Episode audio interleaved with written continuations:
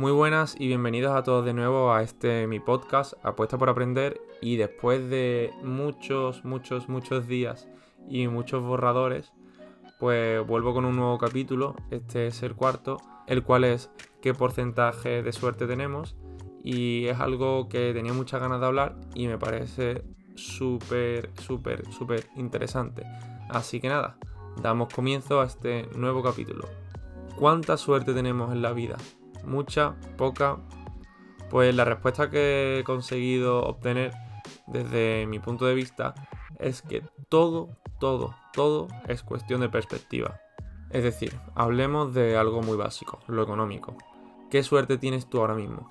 Pues si te comparas con, por ejemplo, el hijo de Amancio Ortega, o el hijo, uno de los hijos, no sé si tienen varios hijos, eh, pues si te comparas con él, has tenido muy, muy, muy, muy, muy mala suerte. Francamente, eres un gran desafortunado. Porque si tienes la posibilidad de tener el dinero que tienen los hijos de Amancio Ortega, tú estás a un nivel muy inferior. Pero, ¿y si te comparas con un venezolano? o un cubano o cualquier niño de, de, un pueblo africano, ahí cambia mucho la cosa. Que tengas buena o mala suerte, eso va a depender de ti y de tu forma de pensar. Si quieres estar en una posición de buena o de mala suerte. Consejo por mi parte, eh, para ello necesitas tener una cualidad que todo el mundo puede desarrollar, que es la siguiente, la de ser agradecido. Agradecido con lo que tienes, con lo que has tenido y con lo que en un futuro seguro que vas a tener. Porque me parece un error garrafal que continuamente alguien le esté echando la culpa de sus problemas a la mala suerte. Porque si piensas de esa manera, nunca vas a poder ponerle remedio a ese problema que, estás teniendo. Porque dada tu explicación, el culpable de todos tus males es un factor externo. Es decir, que tú no lo puedes controlar, entonces nunca podrás ponerle solución. No nos vamos a engañar. Todos, más de una, de dos y de tres, hemos echado la culpa de nuestros problemas a la mala suerte. Y es normal, porque muchas veces nos sentimos frustrados y es la primera explicación que nos encontramos. Pero últimamente la respuesta que me gusta darme a mí, si me encuentro en una situación como esta, es que pongamos un ejemplo. Alguien de mi gremio que realiza o hace lo mismo que yo, ha conseguido hacer un producto audiovisual muchísimo mejor que lo que yo soy capaz de hacer ahora mismo. Podría decir que se tiene suerte, que se tiene más recursos, que se le financian, que un, un millón de excusas. Pero la respuesta que me gusta darme es que la única diferencia entre esa persona y yo es el tiempo. Es decir, que yo soy capaz de hacer lo que ha hecho esa persona, lo único que necesito es o seis meses, o un año, o dos años, o tres años. Por lo que toda la responsabilidad de estar cayendo en un factor externo lo estoy dejando caer sobre mí.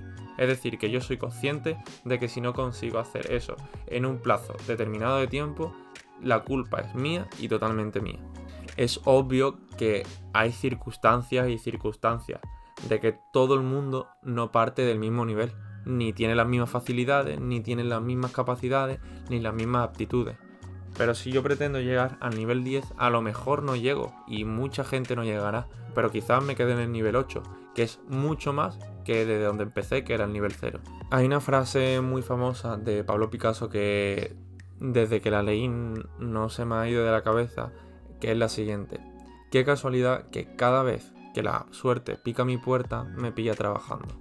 La suerte es un complemento que te va a hacer, después de tú haber dado tu máximo o tú haber hecho todo lo posible, que puedas dar un salto más, pero al final es algo que no podemos controlar, es un factor externo.